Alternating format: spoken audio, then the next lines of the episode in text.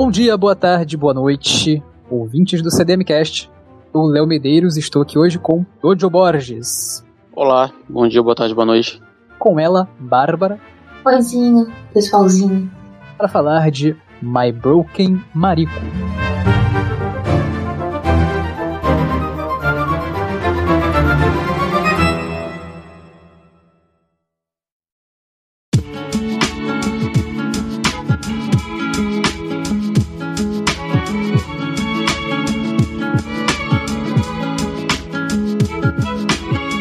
Broken Mariko é um mangá de Waka Hirako, publicado em 2019, um volume único de apenas quatro capítulos, com um quinto, que é um, um extra. Ganhou uma porção de prêmios e ele conta uma história bastante delicada, sensível, também muito forte, da Shi-chan enfrentando o luto depois de perder a Mariko, que é sua amiga, que, enfim, se suicidou depois de uma experiência muito forte com assédio, abuso e tal. E a gente vai acompanhando aí essa jornada da Shi-chan com luto, lidar com toda essa dor e as memórias, né, da, da relação delas. Tem uma notícia boa, inclusive, sobre ele, que é a JBC anunciou ele este ano, né? Não tem data ainda, não, não sei, não, não lembro disso agora. Mas enfim, meu bolso já sangra aqui porque eu vou com certeza comprar. Afinal, uma excelente história. E ele também é um Josei. É parte da minha iniciativa de trazer mais shoujos e Joseis pra cá. Eu quero falar de, de diferentes e também sinto que é um, um desejo aqui da galera.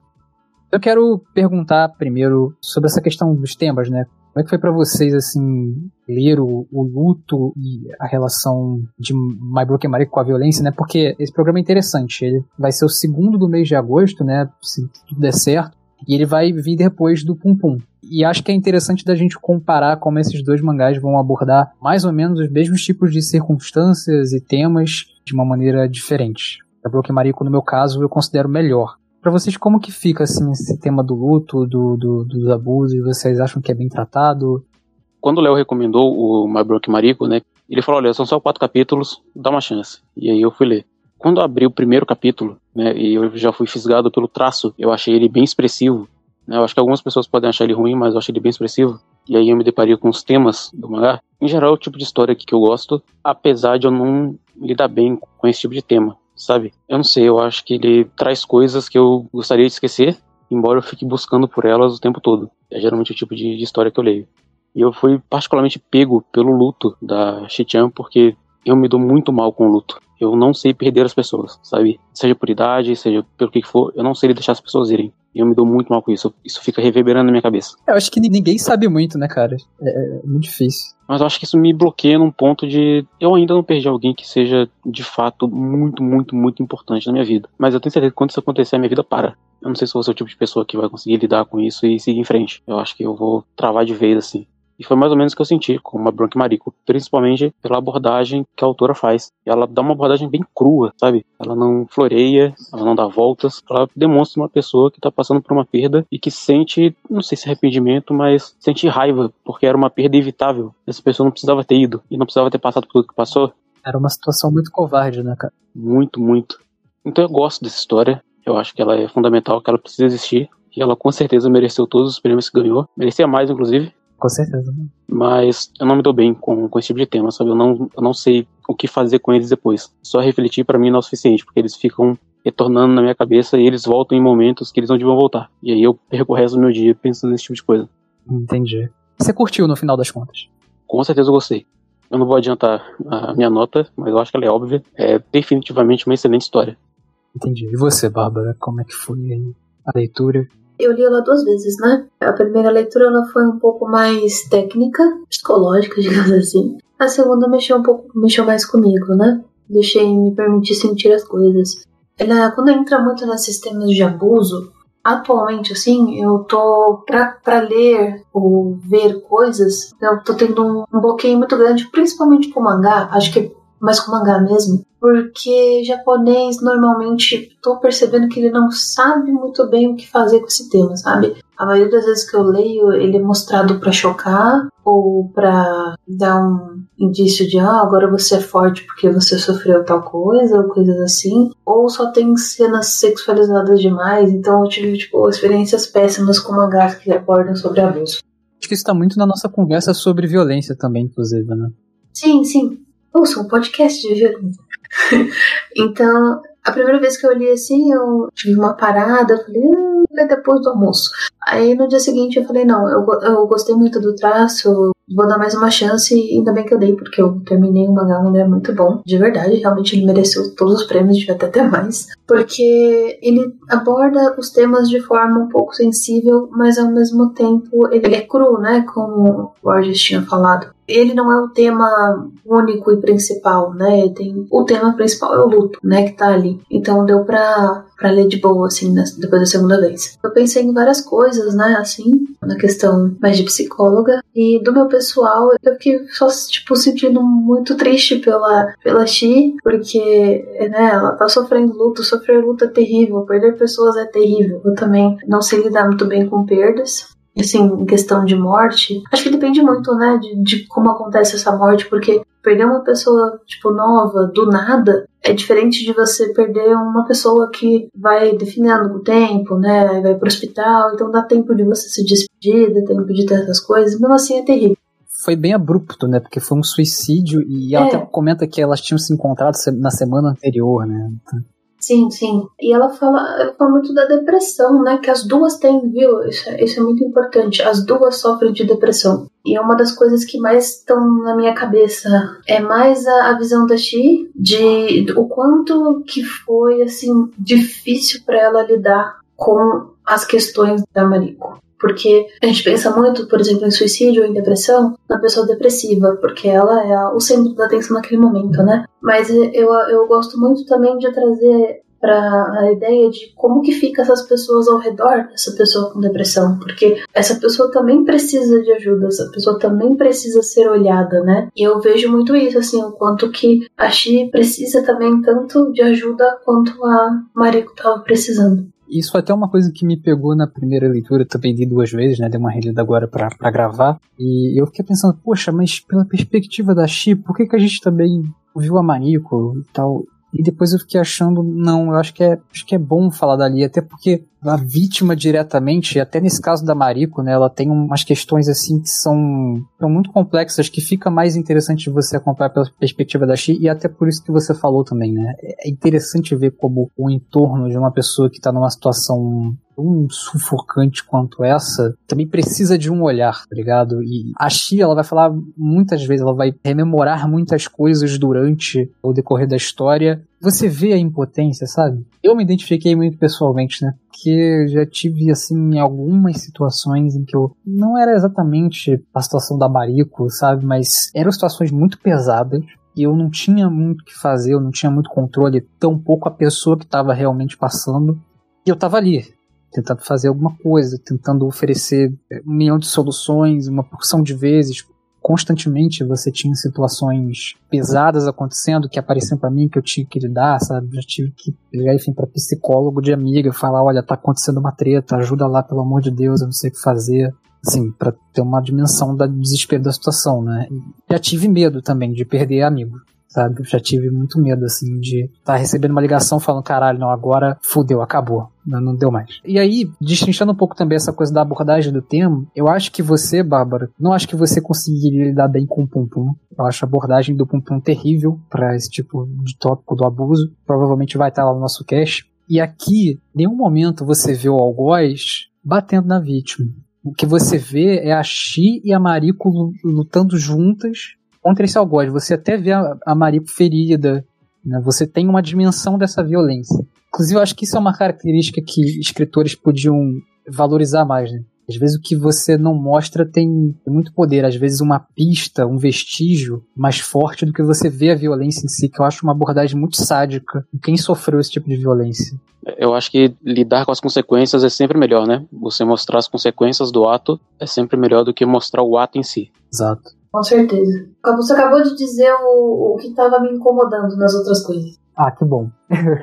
eu achei que eu fosse acertar, cara. Tô feliz. E é isso que eu gosto muito desse mangá, né? Assim, eu até aumentei a nota dele. Lendo agora foi até uma experiência mais gostosa. Eu também ter certeza justamente disso, né? Do que, que as histórias estão errando e do que que My Broken Mariko tá acertando, assim. E aí é muito foda, cara. Você acompanhar toda essa jornada, assim, de uma maneira sensível. Inclusive, até elogiar a Scan, cara. A Scan colocou um aviso super maneiro lá no começo, falando que a história é pesada, trata de temas pesados e tal. Colocou o número lá pro, pro, pro negócio de ajuda para quem tá precisando aí. Do CVV, isso aí. É, cara, pô, foi muito legal, assim. Então, foi uma experiência ótima excelente escrita e quero ler tudo dessa autora. Acabei de ver aqui, ela tem outros dois mangás, né, e tal. É, porra, traz tudo aí, JBC.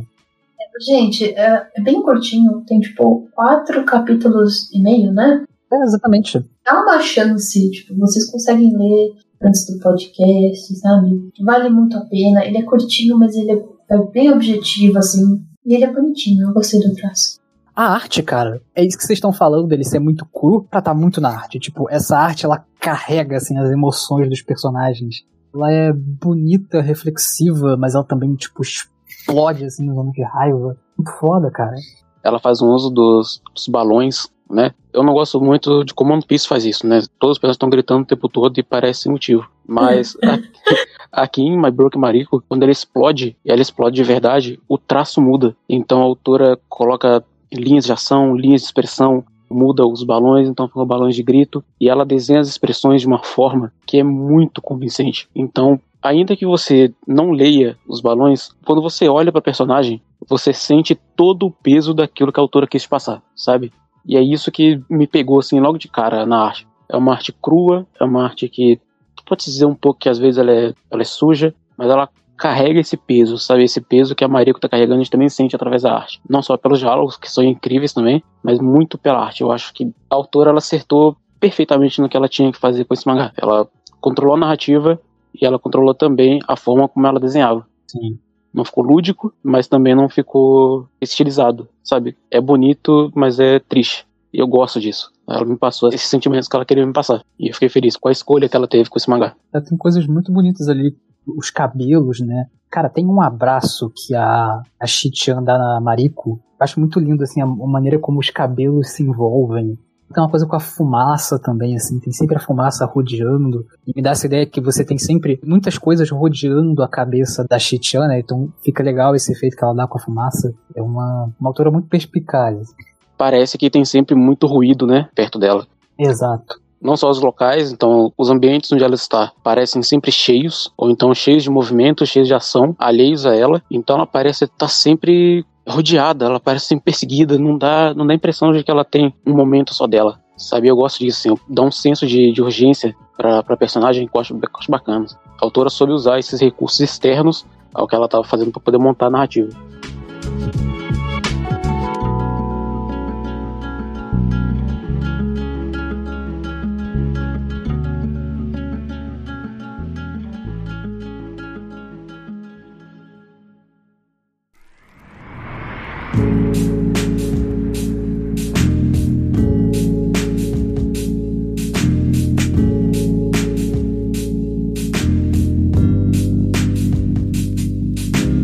Agora eu acho que a gente vai dar spoiler do mangá. Eu ia puxar a questão da relação da Shi. Cara, essa mulher tem um nome que não é Shi-chan, mas eu vou usar Shi-chan, que é o que a Mariko usa. Sim. A Mariko me lembra muito a Aiko, do Pum Pum. Desculpa, Bárbara, você não leu eu tá trazendo essa referência? Eu li o comecinho. Não, mas é que a Aiko futuramente a gente vai ver que ela tem uma relação, ela vive numa relação abusiva também com um parente e que a Aiko ela tem um recurso assim meio abusivo que ela desenvolve por conta disso. E aqui aparece a mesma coisa, existe uma vontade da Mariko de fugir, né, de ir pro mar, de, de conhecer as coisas e mas existe também uma coisa meio tipo, sabe, ela não quer que a Shichan se apaixone por alguém ela não quer que a Chitia abandone ela, sabe? E isso se manifesta de uma forma um pouco não libertadora, sabe? O que vocês acharam disso, assim? A gente estava falando naquele no podcast de dos animes da temporada, a gente tava, o Léo até chegou a citar sobre o uso recorrente daquela dicotomia, né? Não é exatamente essa, mas é quando você coloca duas coisas opostas ao mesmo tempo. Qual é o nome? Eu não lembro mais. Antíteses, né? Isso, antíteses. Eu acho que tem isso. Então, ao mesmo tempo que a Mariko quer ir pro mar, ao meu ver, dá a impressão que ela quer liberdade, porque o mar é vasto, ele não tem fim. É um local onde ela vai poder recomeçar, porque ninguém vai estar. Tá... Não ninguém, né? Ela quer ir com Chichan, então ela quer companhia, mas vai estar tá só as duas, então elas podem recomeçar e não tem nada que vá atrapalhar elas. Né? E ela tem essa vontade de, de ir ao mar. Ao mesmo tempo, ela tem essa briga interna de que ela não quer que a Mariko, ou que ela não quer que a Chitian se apaixone. Porque se ela se apaixonar, ela entende que ela vai ser abandonada. Então ela quer liberdade, mas ela não quer uma liberdade sozinha, ela quer uma liberdade com a Chichan. A gente vê a Mariko falando sobre isso, mas a gente vê da perspectiva da, da Chichan. Então eu acho que quando a autora traz essa antítese logo no começo, ela estabelece o conflito que a personagem tem com ela mesma. De querer liberdade, mas querer liberdade a Chichan ao mesmo tempo. Né? Dá uma ideia de, de que ela está sendo presa porque ela não vai poder se libertar da, da Mariko. Isso não é à toa, né? Porque a Chichan é, é o grande apoio dela, né? Isso, ela só tem a Chichan. A Chichan é a única âncora dela, né? O único porto que ela tem. Eu acho que isso conversa bastante com ela querer ir pro mar sabe? Então a autora ela faz esse uso desses recursos para poder reforçar a ideia de que a Mariko vive um conflito interno. Sim, é verdade. Então é mais do que a relação abusiva que as pessoas têm com ela, né? É também a relação abusiva que ela tem com ela mesma, de querer liberdade, mas querer prender outra pessoa. E ela confessa isso, e ela confessa enquanto ela chora, sabe? Então ela percebe o peso do que ela tá pedindo. Ela percebe o que ela tá querendo retirar da Chitian, porque foi o que foi retirado dela também. E a autora traz isso logo no começo. Mariko é um tanto honesta, né? A Mariko, ela foi rejeitada, né? Tipo, a mãe dela rejeita ela, o pai dela confunde internamente esse carinho com essa coisa dela, dele bater nela e tudo mais. E a única pessoa, né, a única coisa boa normal que ela tem na vida dela, normal eu digo assim, várias aspas, né? A única coisa boa que ela tem na vida dela é a Chi, é a Chicha. E eu preciso falar isso para as pessoas que estão escutando a gente, para vocês também, ter apenas uma única pessoa, uma única coisa na sua vida boa, nunca vai dar certo, nunca é uma coisa boa. Porque, primeiro, que é um peso muito grande para essa pessoa ela ser a única coisa que faz essa pessoa ficar bem. Segundo, que cada pessoa tem uma história diferente, né? O marido tem a dela, outras pessoas têm outras. Algumas pessoas é evidente o porquê que elas se sentem mal, ou têm depressão, alguma coisa assim. Outras pessoas é mais difícil, né? De entender o que está acontecendo com elas. Em todas essas situações, você tem que fazer uma terapia. A Tijan, ela faz o que ela pode para conseguir fazer a Mariko se sentir bem. E que nessa coisa de impotência que você disse, é porque você faz o que você consegue, sabe? Você faz o que dá para você fazer. O resto você precisa de uma ajuda psicológica e você precisa que essa pessoa tenha outras coisas, que ela consiga descobrir coisas que a paixão dela, coisas outras coisas boas na vida dela, além de uma única pessoa, de uma única coisa. Porque além de ser muito ruim para a própria pessoa, é ruim para outra pessoa também, sabe? Ela ser o único porto seguro para você. É, senão você acaba criando uma dependência emocional aí que não é bacana. Eu já tive numa situação meio assim também, inclusive, que eu começava assim a depender muito da pessoa e a pessoa tava mal nossa, isso criou uma bola de neve de merda na minha vida que foi, assim, impressionante, cara. Isso é muito entre as duas, né? Porque, é, pelo que a gente percebe, assim, a coisa mais importante na vida da Xixan também é a Maria. Elas criam uma dependência muito grande uma da outra. Tanto que a Xixan tá desesperada tentando fazer a Maria ficar bem e ela não consegue, porque não tem como ela fazer isso sozinha. Tem coisas que não dá pra ela fazer. É foda, porque, tipo, elas estabelecem essa relação também muito novas, né? Eu acho que é mais o a parada mais pesada, porque elas são tipo. Elas têm cara de ter 12 anos quando elas se encontraram e, e a Mariko já descobre que ela é abusada pelo pai e tal. Mariko não, a Chitian, né? Isso, quando a Mariko ela abraça a Chitian e ela fala: Eu queria ter sido filha da Chitian, eu queria ter nascido dela. Ela deixa muito claro que ela, ela precisa desse desse amor fraternal que foi negado para ela quando ela era criança. A mãe dela foi embora, a mãe dela fala para ela que ela não queria ter. A Chitia é tudo, ela é amiga, ela, ela é mãe, ela, é, ela faz papel de tudo ali. Eu acho muito legal essa a, a, maneira que a autora colocou essa relação, porque, cara, você tem uma pessoa da sua idade, muito jovem, que você enxerga como uma mãe, de certa maneira a gente também pode ler que ela estava fazendo, exercendo o papel de mãe, em um papel de adulta. E é muito difícil, né, cara? É demais para ela, né? E aí que tá uma, uma, outra força aí de você perceber que ela fazendo isso muito, muito nova também é demais para ela, assim. Então, é uma escolha de, de ressignificação dessa relação que é bastante interessante pra gente entender a, a gravidade, assim, das circunstâncias me surpreende que elas não tenham se afastado, né? Porque normalmente eu acho que é o que aconteceria. Quando uma pessoa precisa lidar com um peso muito grande porque ela é amiga de outra e essa pessoa não dá conta, ela tende a se afastar para se livrar desse peso, mas ela fica receosa de deixar a outra pessoa carregar sozinha, mas ela não consegue lidar, então ela só se afasta. Eu acho que seria a tendência a se fazer. E a autora não, a autora tomou outro caminho. Ela falou: olha, eu vou colocar a Chitian como uma pessoa que não abandonou a Mariko, continuou com ela. E eu acho que os problemas da Chitian começam aí. Ela conhece a Mariko, tem todo o peso do que a Mariko vive, ela abraça, nunca abandona, e na vida adulta isso reflete nela também. Porque agora ela precisou lidar a vida toda com o peso de uma vivência extremamente negativa que não era dela né, diretamente, né, era de outra pessoa, mas que ela lidou, porque as duas eram amigas. Eu acho curioso esse caminho que a, que a autora tomou, que ela não caiu no convencional. Eu acho que tudo bem assim também se você se afasta, principalmente quando você é muito novo, assim, né? Eu fico pensando assim, teve situações que eu comprei, eu acho que teve outras que eu não consegui porque eu tava ficando mal, e aí era duas pessoas ficando mal, né? Acho que também faz sentido, assim, pensando isso na vida. Mas eu também gosto que essa história, particularmente, tenha escolhido esse caminho.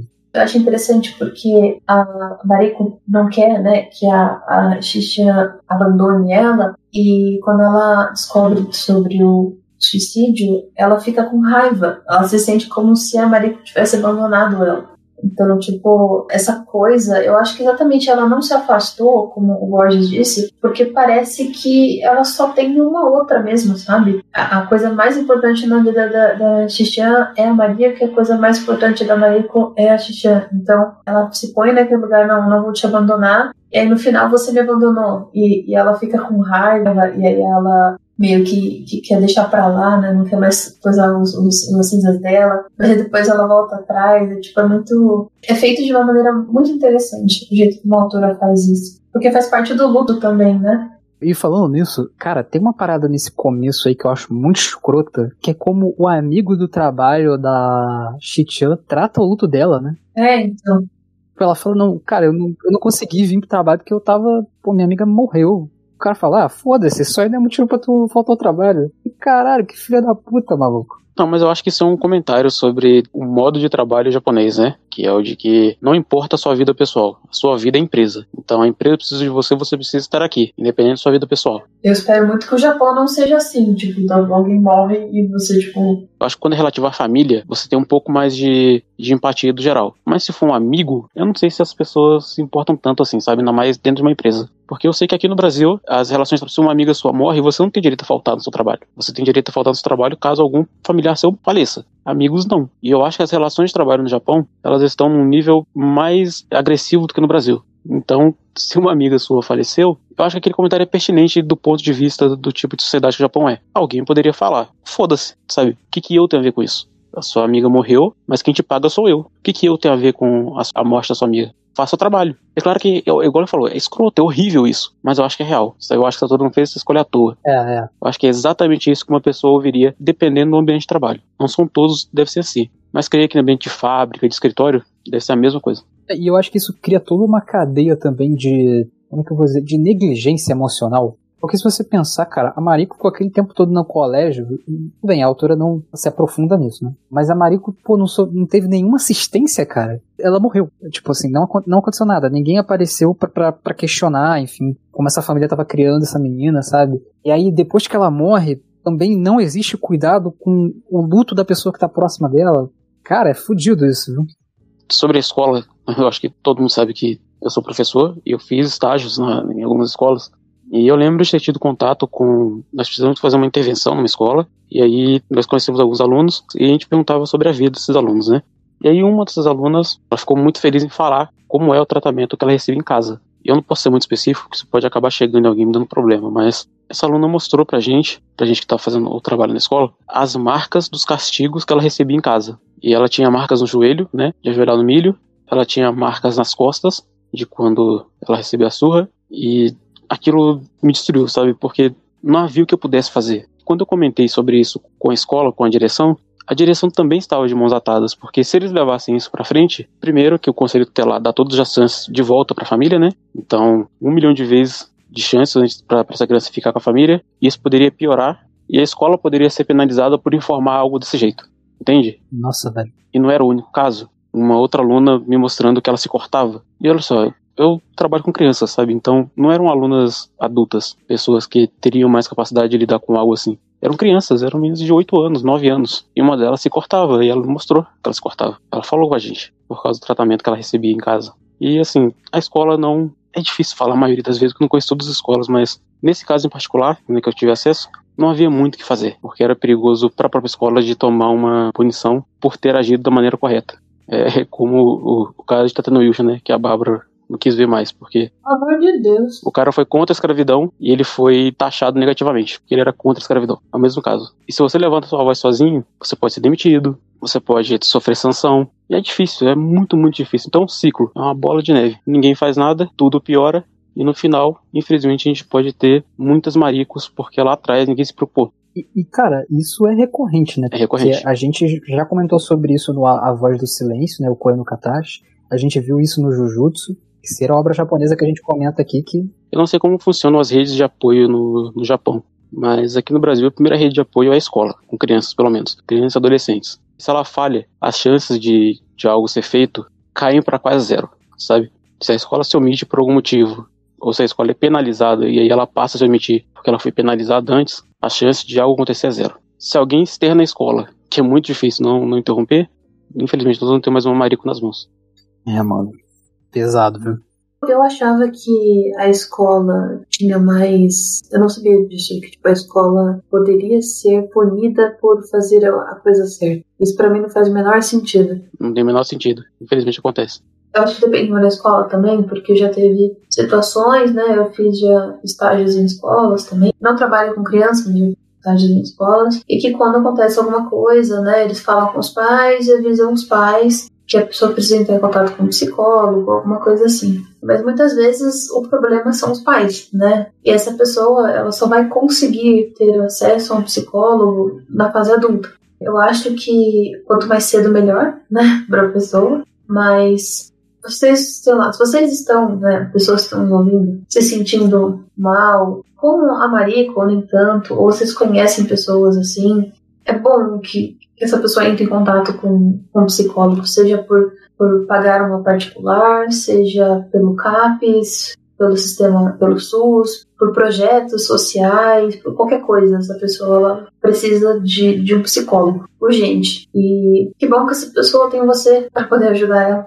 Ô, Bárbara, eu queria te fazer uma pergunta. Não tem muito estigma sobre a função do psicólogo? Eu já escutei muitas vezes de que eu não vou ao psicólogo porque eu não sou doido e eu não vou mandar meu filho ao psicólogo porque ele não tá doido. Não tem esse estigma de a pessoa recorrer a, a uma ajuda externa como psicólogo e, sei lá, ela não ir por esse medo, sabe? Da pressão de não ir porque psicólogo é pra maluco? Esse tipo de, de comentário. Hoje em dia, eu acho que a psicologia é melhor vista do que ela era antes. Tem muitas pessoas, principalmente pessoas muito novas ou da faixa dos 20 até os 30, assim, que elas buscam, pelo menos assim, eu tô vendo pela minha, pela minha experiência, tá? Eu tenho uma clínica particular e eu também trabalho com projeto social. Então eu, eu vejo muito pela experiência assim que eu muitas pessoas dessa faixa etária elas buscam, né? Tem algumas pessoas mais velhas também que também estão buscando, mas esse estigma ainda existe de pessoa que fica, não, mas eu não tenho problemas, eu não sou doido, só sou muito assim, eu só sou muito assado. Então é, é mais uma desculpa, entendeu? Do que, do que qualquer coisa, mas tem esse estigma sim. Eu acho que hoje em dia com a psicologia ela é vista um pouco diferente, ainda mais porque é, a nossa geração, né, e a geração Z tem muita essa ideia de, de saúde mental, né, de, de autocuidado. Então, para essas pessoas mais novas, eu não vejo tanto esse estigma, mas para as pessoas mais velhas costuma aparecer mais. Eu acho que, primeiro, você busca a psicologia é, quando você quer, né? A psicoterapia quando você quer, quando você achar que você tem que buscar. E muito também quando você quando você está sentindo alguma dor, seja ela física, emocional, ou você quer entender melhor alguma coisa, né? Por exemplo, é, no caso da, da Mariko, fica muito claro, né? Por que, que ela tá mal. Porque ela foi abusada quando criança. Mas tem muitas pessoas que elas não sabem por que, que elas estão mal. E isso deixa pior, né? Sim, isso é fudido, mano. O que aparece muito, muito, muito, caso de ansiedade, né? A pessoa é ansiosa, porque não sabe por quê ou, a pessoa está tendo um problema no relacionamento, ou a pessoa acaba ela acaba descobrindo que por algum motivo as pessoas acabam se afastando dela. Então existem várias coisas diferentes, né? Ou até mesmo um adolescente que não faz ideia do que ele está fazendo da vida dele. Então tudo você busca a psicoterapia. Só que o que acontece muito também, né, é que as pessoas acabam, em vez da psicoterapia, elas fogem para o álcool, para coach, sabe? E isso funciona por um tempo, assim, né? Elas também dependendo da situação, uma yoga, alguma coisa, elas vão fazer bem também. Mas você só vai conseguir entender mesmo o que está acontecendo, né? Quando você olhar para isso. A gente olha para isso na terapia, na psicoterapia. E, cara, por exemplo, uma terapia aqui, né, no caso do Mebroken Marico, a Chitia, ela poderia ver se frustrar menos com essa situação muito pesada para ela, porque ela ia entender o limite dela, o limite do outro. Ela... Porque também tem muito essa questão, né? A Chitian, ela fala, tipo, chegou uma hora que eu não sabia mais o que fazer, eu não conseguia entender a dor dela. Nesse caso, a terapia ajudaria a Chichan a entender os próprios limites e entender os limites da amiga. Porque a Chichan se frustra muito de não entender a dor da amiga, né? Ela fala, tipo, cada vez mais eu não sabia o que fazer, eu não conseguia entender a dor dela, e porque isso não é possível. E aí eu adiciono também que talvez ela ganhasse até repertório, assim, né, de soluções mesmo para conseguir ajudar a amiga a sair de uma a sair dessa situação, porque o grande lance para mim também é que elas estão sozinhas. Elas são apegadas uma a outra nessa história também por uma razão temática, que é para dizer que não existe assistência, carinho, acolhimento aqui em nenhuma instância pela qual elas passam. E eu coloco ainda, né, nessa questão que a Bárbara fala de você saber por que, que você tá mal, em como que essa autora ela aborda o abuso muito bem. Porque tem uma fala da Mariko, né, que é eu te panquei porque você estava sendo irritante. Isso ela trazendo várias falas, né, que já mandaram para ela. Porque outra coisa que acontece é que as pessoas tentam culpá-la pelo abuso que ela sofre. Então ela fala: Eu te espanquei porque você estava sendo irritante. Eu te espanquei porque você não fez o que eu te disse para fazer. Eu saltei em cima de você porque você me seduziu. E aí ela vai mencionando essas falas e falando: Eu tô em um lugar onde não tenho a menor ideia de onde ou o que consertar. E isso é, é, a face mais crua e obscura do abuso. E é muito interessante colocar isso, né? Porque é, é o narcisismo do algoz também, sabe? E aí elas estão sozinhas, a mina sendo culpada pelo abuso, ninguém ajuda, ninguém oferece um abraço, sabe?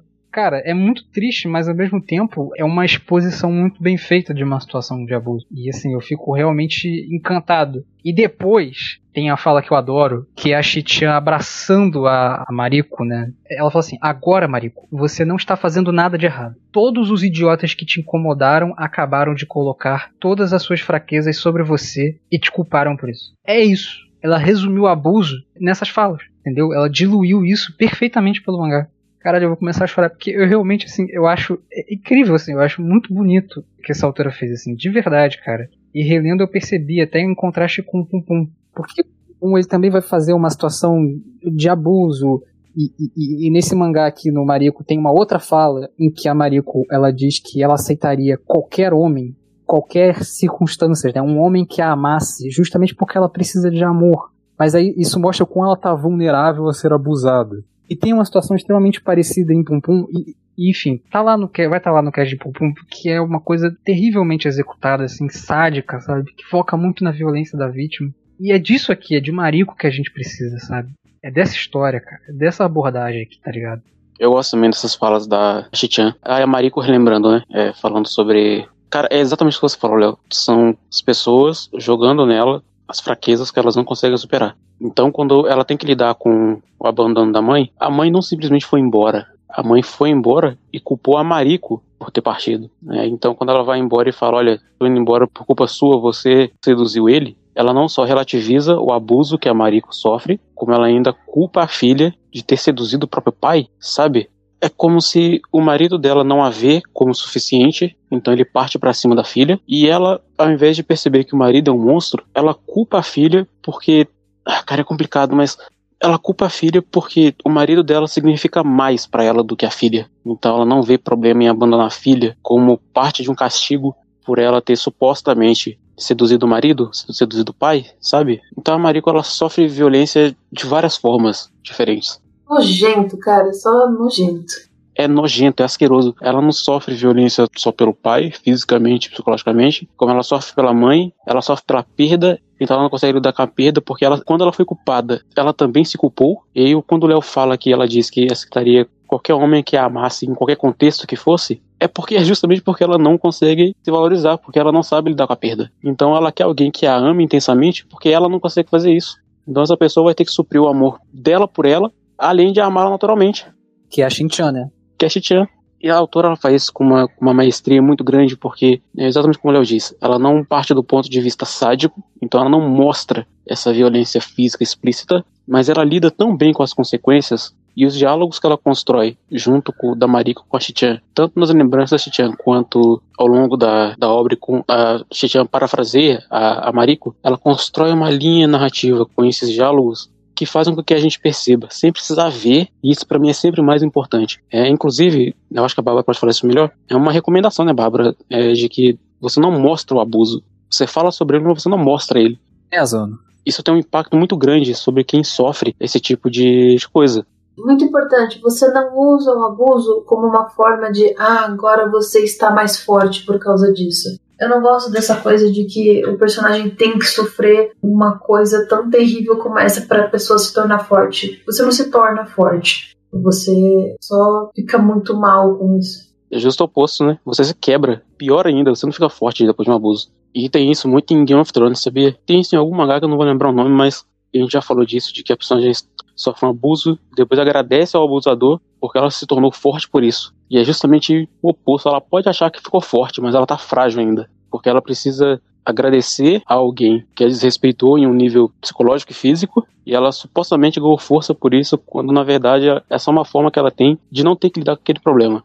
Então ela faz o oposto, ela assume uma carapaça de que é forte para poder dizer que superou aquele, aquele problema e ela não superou, porque ela ainda fala dele. Aqui no caso do My Broke Mariko, a autora faz o oposto, ela mostra a Mariko se quebrando cada vez mais. Então ela se culpa pela forma como o pai age com ela, ela se culpa pela mãe ter partido, ela tem medo de perder a Shichan, e ela sabe disso, ela sabe que ela tá tirando da Shichan uma liberdade que foi retirada dela, ela se culpa de ninguém fazer mais nada por ela?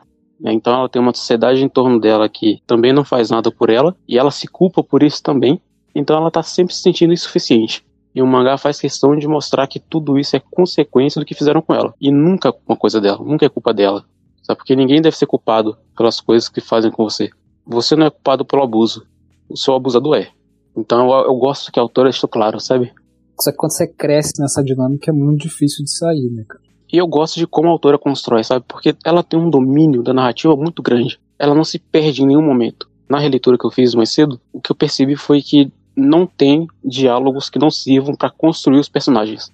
Até o, o, o, mundo em que esses personagens estão, né, como ele reflete o nosso, já parte de um ponto de que nós conhecemos algumas dinâmicas, mas ela estabelece outras. Então é essa dinâmica da Chitian com o patrão, é depois a Chitian quando ela tá.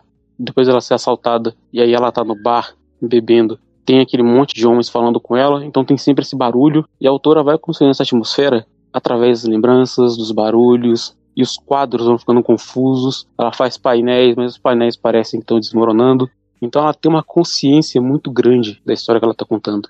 Sabe, eu acho que é quase como se ela tivesse. Eu acho que ela deve ter feito isso, né? Reescrito várias várias vezes. Mas é um domínio tão grande que, eu não sei, é quase como se fosse algo pessoal, sabe? Eu acho que ela deve ter visto algo similar, ou ela foi muito impactada quando ela leu algo, ou assistiu um filme, alguma coisa, porque o domínio que ela tem é quase pessoal, sabe? É, eu não sei, parece que é a história que ela precisava tirar do peito, ela precisava contar essa história, e ela conta da melhor maneira possível. Ou ela é muito boa também, e ela faria qualquer coisa bem. É, eu acho que ela é muito boa, na verdade. Acho que ela mede bem quando ser catártica, quando não ser. E, claro, o entendimento do tema. Eu só queria falar um pouquinho daquele cara que aparece no final, eu não curto tanto ele. É? Eu gosto dele porque se não fosse ele, a Xixi tava morta. É, essas eram duas tragédias. Mas eu gosto pelo símbolo que tem numa cena que é quando a Chichan vai pro mar para poder espalhar as, as cinzas da Mariko, sabe? Que ela fica com raiva porque que a Mariko se foi e ela não entende. E ela queria que ela tivesse lá, queria que ela tivesse sido um pouco mais forte. E ela começa a debater e fala: olha, então eu não vou espalhar suas cinzas, que é a forma que ela tem de não se vingar, mas de combater uma coisa que, que ela não pode fazer de não se sentir impotente, que agora ela teria o controle de não jogar cinzas, né? mas é rápido, porque ela tá num momento de muita raiva. E aí a Chichan sobe, né, no, não aconteceu nada daquilo, parece uma cerca que tá separando do mar, e esse cara vê, né, e ele tinha ajudado ela antes, mais cedo, quando ela tinha sido assaltada pelo cara da moto. Quando esse cara vem e fala, olha, se tira ela de lá e fala, olha, eu tentei fazer a mesma coisa meio ano atrás, mas eu acho que a melhor maneira de honrar os mortos é vivendo sabe? Porque alguém precisa carregar a memória dessas pessoas. E se a Chitia morresse, quem carregaria as lembranças da Mariko? Os pais estavam juntos como se nada tivesse acontecido. Fizeram um altar como se não tivessem culpa. Então, quando ele faz isso, eu acho bonito que ele traz um simbolismo de: olha, eu sobrevivi pelas pessoas que, que eu não pude salvar, Então você tem que fazer o mesmo. Sobreviva por, por ela, porque você é a única coisa que ela tinha. E aí, quando aparece de novo esse motoqueiro, e agora ele tá perseguindo uma menina, né? Ele aparentemente ele tá tentando é, abusar dessa garota. A Chichan usa as cinzas da Mariko para impedir um abuso. Então ela finalmente tem um controle da situação agora. Porque ela impediu, com as cinzas da Mariko, que essa garota tivesse o mesmo trauma que a Mariko passou a vida toda. E ela faz isso com as cinzas da Mariko. Quando ela faz isso, ela espalha as cinzas. E ela fala, mesmo suas cinzas você continua brilhando, né? E ela é a única que reconhece todas as virtudes que, que a Mariko tinha. E ela faz isso quando ela salva uma pessoa. Linda, linda, linda, linda, linda. Se ela tivesse pulado, ela não teria salvo essa menina, sabe?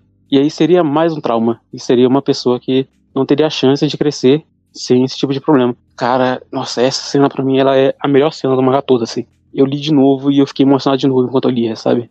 Porque é uma cena que foi construída de uma maneira tão simples, não tem um simbolismo carregado, não tem uma expectativa, mas você acompanha e você entende que a autora quis fazer. É um trabalho para mim que é fenomenal, sabe? É absurdamente incrível o que ela fez com essa cena para mim. Porque é, o Léo tem alguma coisa para falar, mas o microfone dele está coisado. E eu concordo com ele. O fim perfeito para Xixan seria ele entrar para uma organização que dê assistência a pessoas que foram abusadas. Ele gostou do final, mas esse final seria perfeito. Eu acho que, como eu tinha dito antes, tem, você faz o que você consegue fazer. Quando a gente tá tentando ajudar tanto uma pessoa que a gente esquece da gente, ou esquece de, da nossa própria saúde, isso não é bom, porque você também é uma pessoa, precisa ser cuidada. E você não vai conseguir ajudar ninguém se você não estiver bem também, sabe?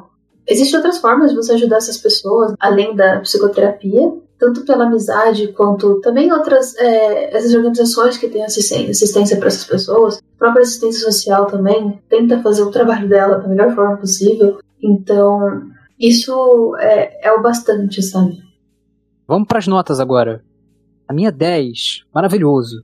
Cara, a minha é 10 também. Nossa, esse final, nossa, nossa, nossa, nossa. Se pudesse dar mais 10, mais 10. Cara. Maravilhoso, maravilhoso. Foi fácil, o melhor mangá que eu li esse ano.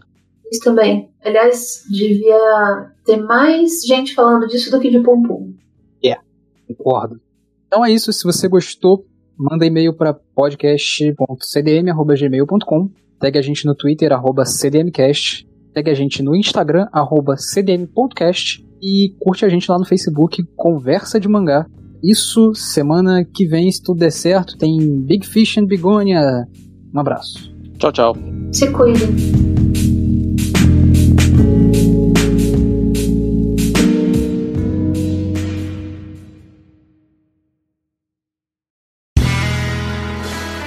Este podcast foi editado por André de Carvalho.